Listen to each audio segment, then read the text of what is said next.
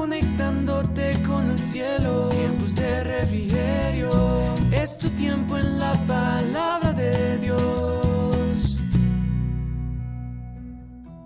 bendecido viernes para todos ustedes, mis queridos oyentes. Espero se encuentren muy bien, que el consejo de Dios, del Espíritu Santo, se haya pensado en sus vidas y en sus corazones y hayan estado viviendo esta semana conforme a cada consejo que el Señor les dejó en este devocional. Les invito a que ahí donde ustedes estén, inclinen su rostro y oremos.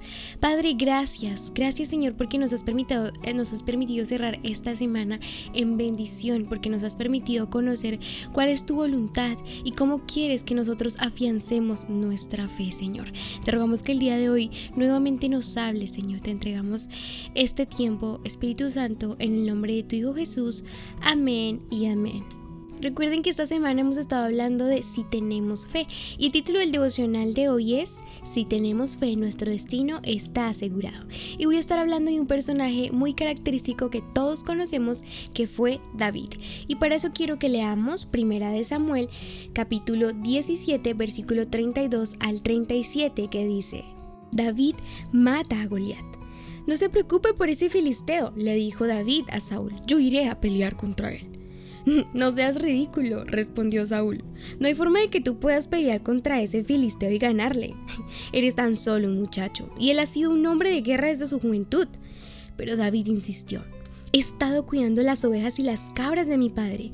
Cuando un león o un oso viene para robar un cordero del rebaño, yo lo persigo con un palo y rescato al cordero de su boca. Si el animal me ataca, lo tomo de la quijada y lo golpeo hasta matarlo. Lo he hecho con leones y con osos, y lo haré también con ese filisteo pagano, porque ha desafiado a los ejércitos del Dios viviente. El mismo Señor que me rescató de las garras del león y del oso, me rescatará de ese filisteo. Así que Saúl por fin accedió. Está bien, adelante, y que el Señor esté contigo.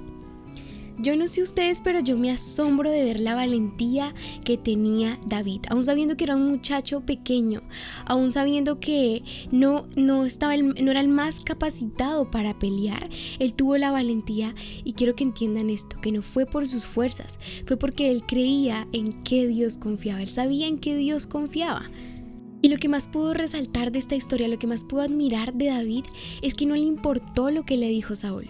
Muchos de nosotros eh, le damos cabida a las críticas que nos dan los demás, que nos dicen, ay no, eres muy joven para hacer eso, o no, no, no vas a poder lograrlo.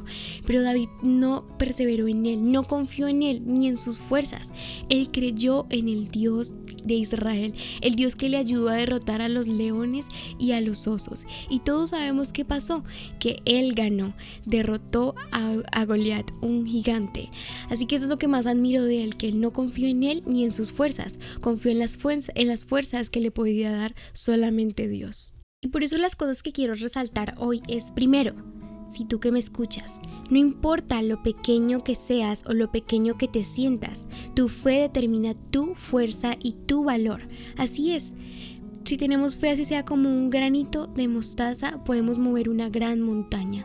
Así que no creas en lo que te dicen las demás o incluso lo que tú mismo piensas de ti. Empiézate a ver como Dios te ve, alguien valioso, amoroso, tanto que hasta Dios, Jesús envió a su Hijo y Jesús dio su vida por y por mí para obtener salvación y redención. Lo segundo es que no importa lo que diga la gente, si buscas a Dios en lo secreto serás exaltado en público. Así es, lo más importante no es, no es resaltar tus cualidades frente a todos, es estar y doblarse de rodillas ante Dios en lo secreto para que Él levante tu cabeza y te exalte en público tal y como lo hizo con David. Tercero, asegúrate de poner siempre tu mirada en Dios, tal y como lo hizo David. No dejó que la altivez o el orgullo dañara su corazón, por el contrario, mostró aún más que no era por él, sino que era porque Dios estaba en él. Así es, puede que Dios nos, nos vaya a dar una victoria, y lo más importante es que no dejemos que nuestro orgullo nos coma o que nuestro orgullo nos enaltezca por algo que no fue no fuimos nosotros, fue el Espíritu Santo de Dios a través de nosotros y él nos usa para gloriarse él. Así que ten en cuenta eso y recuerda siempre como dice Juan 3:30, menguar para que Dios crezca en ti. Te invito a que ahí donde estés inclines tu rostro. Padre, gracias una vez más por esta semana, Señor. En serio estoy infinitamente agradecida por, la, por tu bondad. Hubiera desmayado yo, Señor, si no hubiera visto tu bondad.